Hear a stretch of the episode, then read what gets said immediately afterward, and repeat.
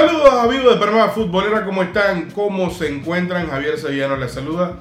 Hablaremos, hablaremos de la Liga Panameña de Fútbol, de la Conferencia Oeste, porque ya estamos a nada, a nada de arrancar lo que es el Clausura 2021. Hay bastante, pero bastante que dialogar ya poco menos de un mes para que arranque la Liga Panameña de Fútbol con lo que ya se sabe, Voz Populi, el Plaza Tauro, Tauro Plaza en Rod el día 6 de agosto. Eh, a ver, eh, sería... Hay, hay, siempre hay quejas con ese tema. El otro día hablamos con Mario Corro y él explicó un poquito, sobre todo por el tema del calendario, por qué es el clásico en la fecha 1. Hay lo que hay y es lo que es. Así que hablemos de las cosas y las fichas, cómo se van moviendo en nuestro fútbol panameño de cara a esa primera jornada de clausura. Ya viene, ya viene y arrancamos en Chiriquí.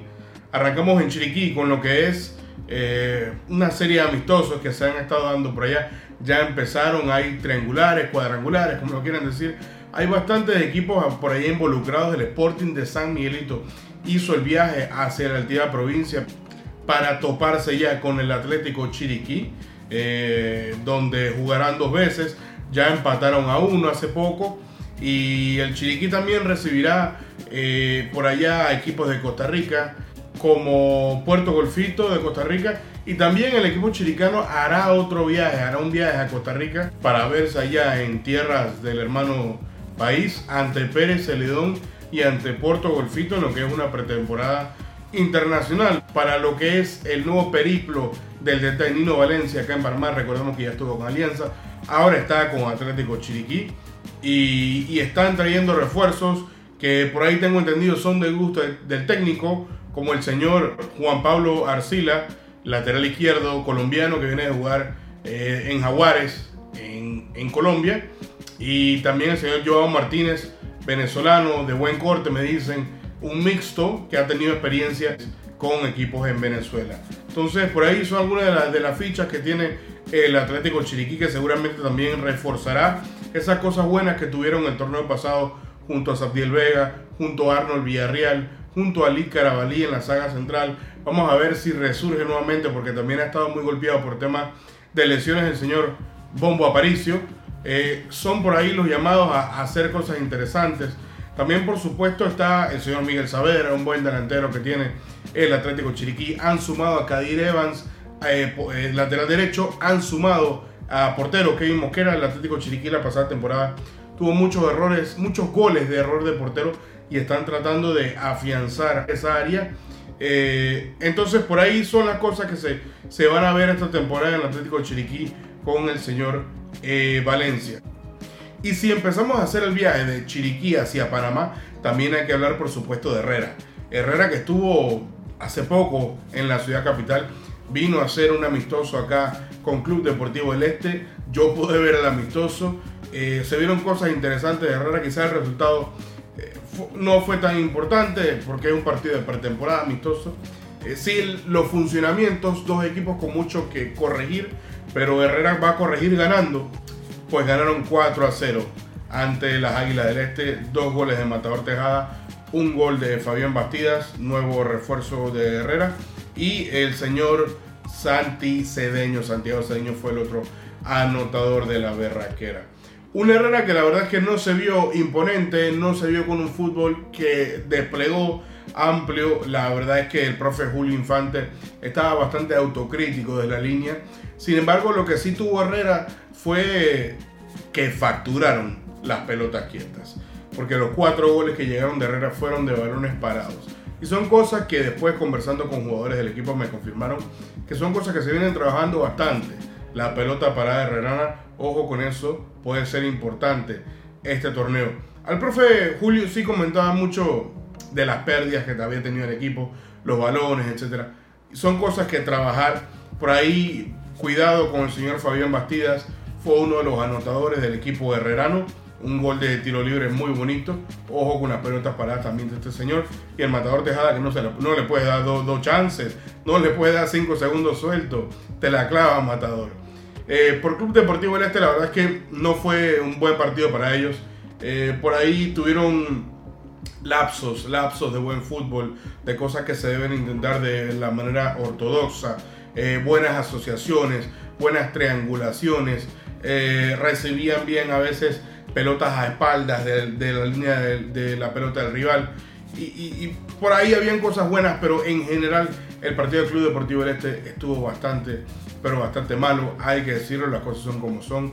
Y el marcador fue lo de menos. Creo que los dos equipos al final, como siempre, y como pasa en todos lados, con mucho para corregir. Pero ya se ve que estamos entrando en esa etapa de los amistosos de pretemporada que se ponen, se ponen candela. Por Herrera ya les hablé del señor Bastidas, eh, eh, refuerzo mediocampista colombiano que estaba haciendo carrera en Estados Unidos, que viene ahora a colaborar acá en la Liga Panameña de Fútbol.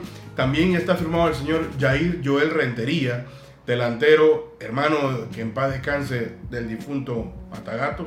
Buen delantero, ya lo conocemos, ha estado con Sporting, su paso por Tauro, en la LNA me parece que estuvo con Tierra Firme y algunos otros equipos él viene a hacer una buena temporada donde anotó más de 10 goles en la Liga Pro con el equipo de Umesid y parece que sus rodillas que han sido lo que por ahí más, le, más lo golpean van a estar al día y van a, va a estar sano para poder afrontar una temporada nueva ahora con Herrera en su regreso a la LPF.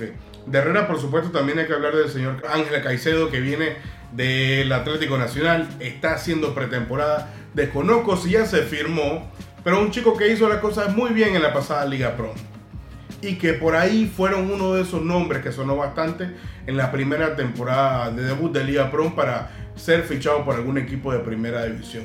Es, es otra de las figuras interesantes en el Herrera FC, aunque no sea oficializado. Para reforzar la defensa de Herrera también llegó el señor Orlando Rodríguez, proveniente de la Alianza Central, que no vio minutos ante Club Deportivo del Este en el amistoso, pero sí estuvo presente para apoyar a sus compañeros. Pasamos a Veraguas. Veraguas parece que pinta para otra temporada prometedora, por lo menos en papel, así es. Los refuerzos que han llegado a Veraguas son muy, pero muy buenos. Les hablo de jugadores como Andrés Peñalba, Juancito González, Chamel Asprilla, Luis Choi, Michael Casasola, son jugadores que la verdad es que están llamados eh, a, a, formar un Veraguas todavía más fuerte. Entendiendo también que el Veraguas tuvo algunas bajas interesantes, como el señor Abdiel Macea, que no estaba teniendo muchos minutos bajo la pasada temporada del equipo de Veraguas y que ahora recae en el CAI. Y por ahí también Julián Velarde, que estaba en Veraguas, está en Sporting o trabaja más del equipo. Y así, pero igual es un equipo muy fuerte en papel, por lo menos en cuanto a nombre pinta eso, sumando a que la estadía, me dicen de Veraguas, que el señor Ricardo Pepe Ávila se queda. Y si se consigue tener a Pepe Ávila al 100, ese equipo va a estar muy, pero muy bueno. Eh, tristemente hay que decir que el equipo ahora mismo atraviesa una situación dura de COVID-19. Tiene 10 personas del equipo, 10 personas del equipo incluyendo personal del banquillo y jugadores que están afectados con COVID-19. Lo más importante es pedir ahora mismo por la recuperación de todos y cada uno de ellos y de sus familiares, por si la, se extendió un poquito más allá el tema este. Y nada, entender que va a ser un duro golpe para el Veraguas, ahora golpeado en pretemporada, entrenando momentáneamente lo que puedan por Zoom. Eh, sí va a ser un duro golpe en cuanto a lo que se espera de carburación del equipo para las primeras fechas del torneo. También decir, mm, por si alguien no sabe todavía, que Veragua jugará en el estadio de Atalaya, al cual se le harán algunas acomodaciones para recibir más fanáticos, se le solventará el tema de la luz para que se pueda jugar de noche y no con ese fuerte sol de las 3 de la tarde de Atalaya. De universitario, por supuesto, el equipo quizás que más ruido ha hecho en cuanto a fichajes. Roman Torres, Joseph Cox, Ernesto Sinclair, Everardo Rose, son algunos de los nombres que han hecho mella en las redes sociales panameñas eh, por los nombres ¿no? que llegan, sobre todo el ataque, entendiendo que el universitario ahora se desprende momentáneamente eh, porque se va a préstamo Jair Catuy al Always Ready ahí en Bolivia y va a quedar ese, esos números ausentes. Para eso trajeron a jugadores como Cox, a jugadores como Sinclair, para que a jugadores como Rose para que puedan solventar esa cuota goleadora que sí aportó el máximo goleador del torneo pasado, Jair Gatuy. Entendiendo que no solo los refuerzos vienen a, digamos, a levantar el equipo que viene de tener una espinita eh, bien metida por perder la final y ser subcampeón, pero también entendiendo que los, los jugadores que ya están en el plantel y que tuvieron un gran torneo la pasada campaña, llámese Jorge Hugo Méndez, llámese el señor Santa, Kevin Calderón, el señor Colocho Anderson, son jugadores que van a, José Guerra, eh, Nilson son jugadores que van a, a, venir a hacer las cosas todavía, seguramente, espero yo, para el bien del fútbol panameño, mejor de lo que le hicieron en la pasada campaña. Entonces, ojo con Universitario, ojo con Universitario, que bajo la tutela de Gary Stempel, un técnico que se las sabe todas, y estos refuerzos, las cosas pudieron funcionar. Sin embargo, tampoco es fichar por fichar. Y los fichajes también tienen que hacer sentido en base a lo que se quiere y lo que se pide para un equipo. Recordemos ese Plaza Amador de hace unas campañas del señor Mike Stone, donde tenían muchos nombres, pero las cosas no cuajaban. Entonces también hay que saber jugar ese ajedrez para que todo haga sentido. No es solamente echarle de toda la sopa. Hay que saber los ingredientes que lleva la sopa para que se haga bien. Entonces, cuidado con ese tema con Universitario. Esperemos que las cosas cuajen. Mencionar también que Universitario ha tenido partidos de preparación. Le hizo una visita a, Los Milagros, a Herrera FC, donde pierde por allá con un marcador de 3 a 1. Seguimos bajando. Vamos a visitar al CAI, al Club Atlético Independiente de la Chorrera, que también ha venido teniendo amistosos de pretemporada. Hablemos del CAI. El CAI, la verdad es que, y retomando el tema de los partidos que se están dando amistosos, viene una semana muy positiva, donde mantuvo la valla en cero en dos ocasiones. Entre semanas jugó ante Alianza en un 2 por 0, victoria para los de Fran Perlo, y después el fin de semana le ganó 2 por 0 al Plaza Amadora en el Maracaná. Semana redonda en cuanto a amistosos, no pude ver yo el del fin de semana, sí pude ver el partido del CAI Alianza y la verdad es que el CAI se vio bastante, pero bastante bien Llama la atención, ahora recordándoles, como había dicho anteriormente, que el señor Macea está en el Club Atlético Independiente, al igual que, y antes de entrar en partido, eh, Jonathan Ceseña es otra de las altas del CAI, Juan Hernández, otra de las altas, y quizás una de las más notables, el señor Edgar Góndola, que viene a darle presencia, mucha, pero mucha presencia y fuerza a la saga central del equipo de la Chorrera. Por supuesto, sumar a Omar Inestrosa, que viene a ver si se cumple esa cuota goleadora o ese buen funcionamiento en el ataque para los de Fran Perlo. Y hablando algo del funcionamiento del CAI, eh, porque se jugó algo diferente a lo que Fran Perlo nos tenía acostumbrados, eh, se jugó un 4-1-2-3. Ese fue el funcionamiento ante Alianza, donde un CAI que se vio bastante, pero bastante bien. Curioso que se vea Macea, se vio a Macea jugando detrás de la línea de pivotes usualmente son los últimos dos, los dos stoppers, Rafa Águila y Martín Morán, uno que suelta, otro que la muerde.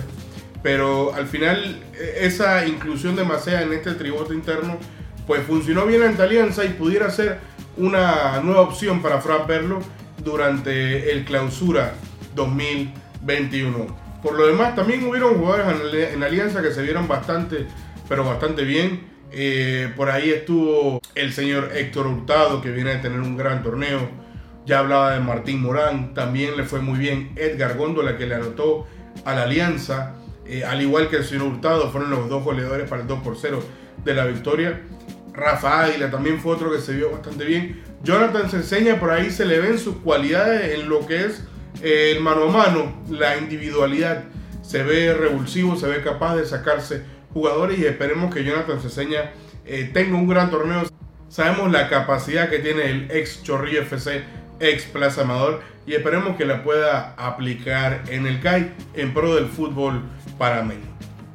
Por último, el San Francisco, el San Francisco de la Chorrera, que parece que ahora habla portugués el San Francisco.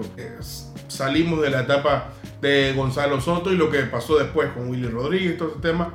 Y llega Carlos Leira, un técnico brasileño con mucho, pero mucho currículum, que ha hecho cosas importantes en Brasil, sobre todo en las inferiores del El Corinthians, junto a algunos jugadores que son de su gusto, como es el caso de Williams Bartoldi y Marcelo Márquez, media punta y volante respectivamente para el San Francisco, que también sumó el regreso de uno que por ahí mucho no se entendió por qué salió el equipo, uno que después lo vino a hacer muy bien como en el Atlético Chiriquí el torneo pasado, les hablo del señor Luis Chinito Pereira que regresa al San Francisco FC. También regresa el Capi Humberto Mendoza, muy conocido, muy querido acá en Panamá por sus periplos ya con San Francisco, también con, con Veraguas, eh, ex selección Colombia, que le viene a aportar experiencia a esa saga central al lado de Roderick Miller. Entonces, esas son quizás las notas más interesantes que tiene el San Francisco en cuanto a sus altas. En cuanto a sus bajas, hay que hablar de Luis Choi, eh, baja dura para el San Francisco. La fanaticada del, monasterio no le gustó para nada que se fuera Luis Choi hasta el equipo de Veraguas.